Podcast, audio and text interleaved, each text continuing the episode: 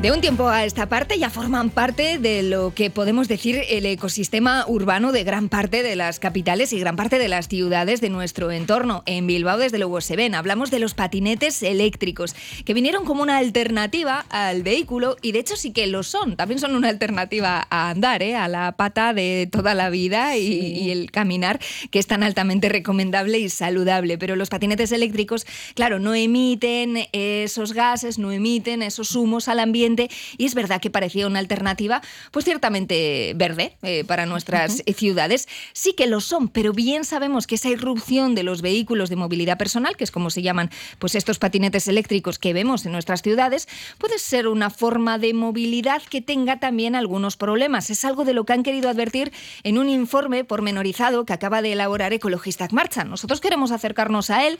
¿Qué problemas le ven? Si le ven también alguna ventaja, que, que parece que sí, a esta nueva forma de modalidad urbana pero, pero bueno, también, como digo, con, con su cara B y, con sus problemas añadidos. Enrique Antolín es portavoz de Ecologistas Marchan y nos puede quizá avanzar algunos de ellos. Hola, Enrique, buenos días. Buenos días, buenos días. Hola, hola. Bueno, a priori eh, sonaba como muy buena idea. No sé si a vosotros también, eh, Enrique. Uy, y ya te la explicaré un poquito más adelante. Claro. No, no sonaba tan bien. Ah, no, desde el principio no. nos, a vosotros Una cosa no es lo tanto. que se vende y otra lo que Mm. Lo que sale cuando se analiza. Ujú, vale. Entonces, bueno, sí que te empiezo a comentar. Hombre, claro, claro, sí, sí. como hemos hecho. Mira, eh, sacamos el informe a raíz del debate que salió en el ayuntamiento, lo de dar licencias a nuevas empresas para eh, como en otras ciudades o Ujú. en algunas ciudades. Entonces empezamos a analizar los documentos y nos encontramos, bueno, primero, eh, primero que no hay muchos trabajos hechos. De hecho, el trabajo más interesante que está hecho está en Barcelona, lo hizo RAC. Y es el más completito, que es de alguna forma el que hemos tomado como referencia. Y nos llamó la atención porque allí salían una serie de datos que luego indirectamente pues se puede comprobar con algunos otros estudios. Por ejemplo, el patinete eléctrico eh, no quita no quita al coche. Es decir, el usuario del coche no se pasa al patinete eléctrico. Normalmente es gente que se va desplazando en- andando o en, o en transporte público. Anda, o sea, son No, no, eh, los... hay un trabajo muy interesante. Son los que peatones los que se han pasado al patinete y no tanto los usuarios de coche. No, no, que va, que va, en absoluto. Ya, ya. En absoluto. Es por el tipo también de, de desplazamiento, ¿eh? es que puede ser dos, tres kilómetros aproximadamente y, y- y para eso no coges un coche, sinceramente. Por lo menos dentro de la trama urbana. Y luego nos salió otros informes que son muy interesantes también, eh, que están hechos fundamentalmente en Estados Unidos. Hay uno muy famoso que está hecho en la ciudad de Raleigh y en Bruselas, en el que, claro, cuando se analiza ya el tema de las emisiones, resultaba que, claro, si analizamos el ciclo completo de lo que es la producción hasta que de alguna forma va, o va al vertedero o se recicla, resultaba que el tema de las emisiones era muy alto. Es decir, todo el tema de las baterías, todo el tema del litio, eh, todo el tema de la producción de, de zinc para determinadas piezas, de hecho se colocaba por debajo del transporte público, de la bicicleta, eh, como el tema de emisiones. Ya, ya, ya. Eh, vuelvo a decir, el trabajo es muy interesante. De hecho, y luego había otro segundo programa, que es el tema de las baterías, que ha salido ya un debate, en- por ejemplo, en Cataluña. En Cataluña está prohibido meter un patinete dentro de lo que es el transporte público. ¿Por qué? Porque han, eh, han ardido varias baterías. Eh, ah, concretamente el año pasado fueron 22, exactamente. ¿Qué pasa? Que cuando, tú eh, cuando la batería recibe un golpe, se mezclan los líquidos y se encienden que de hecho ya pasó en varios, ya te digo, concretamente la, eh, eh, concretamente la Generalitat lo, ha prohibido en transporte público. Y luego hay otro debate por ahí detrás. Es decir, que hay ciudades, eh, no sé si eh, seguís los debates de París, Toronto, Atlanta, etcétera.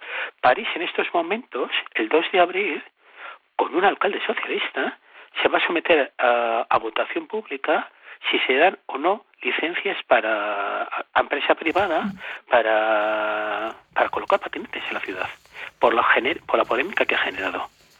Tanto de abandonos como de gestión etcétera etcétera. Y no es la única ¿eh? Madrid de hecho mm, ha reducido a tres dadas las polémicas que se generaba pues el abandono eh, polémicas, por ejemplo, con, respecto a, la invasión de aceras o invasión de espacios públicos, etcétera. Hay ciudades como Toronto que lo tienen prohibido, o hay ciudades como Atlanta que lo prohíben moverse de noche. Entonces, claro, cuando analizas los documentos dices, eh, al final mm. el patinete no se está planteando como una alternativa al coche, que incluso me lo podría plantear, sino realmente es para un sector de gente que ya de alguna forma se desplazaba, ya tengo un transporte público o andando. Sí, sí, sí, te entendemos.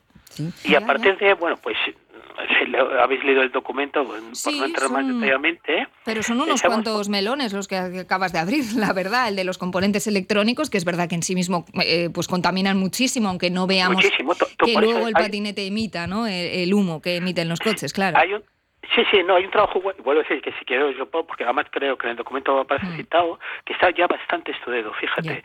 No diría, y sobre todo generan problemas los, los de alquiler, porque son ciclos muy cortos. Mm, ya, ya. Al ser ciclos muy cortos, aproximadamente un patinete de alquiler dura dos años. Entonces, ahí ya te digo, ahí, ahí hay un problema de, de duración, lo cual acrecienta todavía mm. más los problemas concretamente el, tema de las emisiones que te he comentado ahora. y, fíjate, hay un tema, estaba ahí pensando un poquito. Se considera que un patinete eléctrico compartido, es un estudio de, de de Lufthansa, o Hub, del 21, que nos dice, mira, según los hallazgos, las emisiones promedio de un patinete eléctrico compartido son más altas que las de los trenes, autobuses, bicicletas eléctricas y automóviles eléctricas, y un ciclomotor superior a 50 centímetros cúbicos. Claro, oh, hombre, entonces tenemos aquí una dimensión de emisiones y un problema de gestión, ya tengo que ha llevado a varias ciudades a replantearse todo el tema del alquiler. Si esto lo encuadramos para Bilbao, para nosotros un documento importante es el PEMUS. El PEMUS el Plan de Movilidad Urbana Sostenible del 2018, que yo creo que es un documento bueno. El problema es la aplicación del documento. Entonces, claro, yo creo que ahí se apuesta directamente por, ¿cómo se llama? Por los, lo que llamamos transportes no motorizados, que es andando en bicicleta, transporte público. Claro, y decimos, eh, si nos planteamos que en este momento era la reflexión que hacemos con respecto a posibles eh, empresas de alquiler, si no lo planteamos tal como se lo plantea el PUMUS, entra en contradicción. Y luego hay una serie de puntos que yo creo que también es interesante, es decir, eh, ya en el caso de Bilbao, ¿eh? En el caso de Bilbao, la normativa es del 2019, que es donde se gestiona toda la cuestión de patinetes. De hecho, ahora eh, la DGT se está replanteando toda la gran parte de la normativa. Entonces se plantean una serie de problemas que yo creo que son interesantes, es decir, se, se genera una normativa que luego es muy difícil de hacer seguimiento. Es decir, yo estoy pensando en zonas como en el casco viejo, que en teoría está prohibido, exceptuando el acceso por la calle Ascao directamente hacia la calle Ronda. Pero es bastante constante verlos funcionar directamente. O estoy pensando en Zabalburu, que muchas veces se emplea el acceso para acceder, en vez de evitar la rotonda de la calle Zabalburu, y para acceder a Irala, se meten directamente por la acera. O en muchas zonas externas. ¿eh? En Bilbao teníamos detectadas como varias zonas. Entonces, por una parte nos encontramos, no, y eso recogía, por ejemplo, era interesante el estudio de la RAJ en Barcelona, el 83% de los usuarios de la patente reconocía que en algún momento habían invadido la acera. Esto es muy importante en Bilbao, porque recuerdo que el 25% de la población tiene más de 65 años, lo cual reaccionar a un patinete que pesa mm. aproximadamente unos 20 kilos y más la masa corporal mm. de la persona que está encima puede llegar mm. a un impacto de 80-90 kilos. ¿eh? Sí, que a veces van más deprisa de lo que pudiéramos pensar, cuando te pasan por la acera al lado, o incluso a veces eh, bicicletas también, ¿no? Que igual ya se ha normalizado que no vayan por la acera, pero es verdad que cuando pasaban... No es, no es infrecuente verlos, aunque sea un poquito, ¿eh? entran y luego vuelven a salir, pero, pero van un poquito por la acera. Y, a ver, y luego siguen trayectos que son bastante habituales. Ese es lo que se llama acortamiento de distancias, por ejemplo. Si yo, yo empleo sistemáticamente en Puerto de la Merced para que para evitar de tener que dar toda la vuelta por la calle San Francisco para entrar al casco viejo que es lo que hago. Me meto directamente por la acera mm. y acorto. Pero eso es bastante habitual ¿eh? a veces es habitual dicen los algunos ciclistas o algunos usuarios de patinetes eléctricos porque les da miedo ir por la carretera porque todavía hay quien pues, también va con el coche y también da miedo convivir con él. Eh, lo puedo entender pero mm. entonces ese miedo que tú tienes lo trasmasas lo traspasas al, peatón. al peatón. Y recuerdo que el 65% de los desplazamientos en Bilbao son andando. Sí, sí. Es decir, eh, todavía no tenemos datos de los patinetes. Entonces, claro, oiga, eh, es legítimo, es legítimo el miedo, pero lo que no puedes hacer es tu miedo traspasarlo a la persona que va por la calle. Ya, ya. Enrique, entonces, ¿por dónde iría la, la solución con este planteamiento que nos estás haciendo? Eh, a ver, apuntábamos en la propuesta como varios puntos que en gran parte van a ser, eh, algunos por lo menos, incorporados por la DGT, lo que va a ser el nuevo reglamento eh, del, del 20, que es de aplicación creo que el 2023, si no me Por una parte, solicitamos la obligatoriedad de un seguro que sirva para cubrir responsabilidades, que son muy baratos, ¿eh? Hemos estado viendo y por 20 euros al año hay aseguradoras que te lo cubren. Mm. Por otra parte, sería interesante registrar el patinete eléctrico. Aunque no se cobre el usuario, se cobre muy, poquito. ¿Para qué? Porque uno de los problemas que tenemos es que no sabemos cuántos patinetes están funcionando en estos momentos en la ciudad, ni los perfiles, el año que tiene, las características de velocidad. Y esto, claro, para tomar decisiones sobre la gestión de los patinetes, y en este caso que estábamos comentando, toda la cuestión de los alquileres, necesitamos datos que no sabemos. Otro tercero planteamiento que que, es interesante, eh, que es la definición de los conceptos más claros. Te lo explico por lo siguiente. Gran parte o una parte importante de los patinetes es usado para actividades comerciales, es decir, distribución. Sí, sí, sí. Se están cambiando los Delivery, ¿no? Muchas veces. ¿Qué? Delivery. Eso, el de el de Hoover, eh, Amazon. Eh, son, son nuevas formas, pero ¿qué es lo que nos pasa? Fíjate, nos falla algo tan sencillo como el concepto de peso. Si tú introduces peso en un patinete que ya de por sí es bastante desequilibrado y no hay ninguna normativa, claro, esto genera bastante problemas tanto para el peatón, en el caso, por ejemplo, cuando se introduce en el casco viejo la rueda de distribución o en otra zona peatonal, como para el usuario. Claro, y la DGT dice explícitamente lo que es un patinete eléctrico y no incorpora el concepto de, peso. Y luego hay cosas, ¿eh?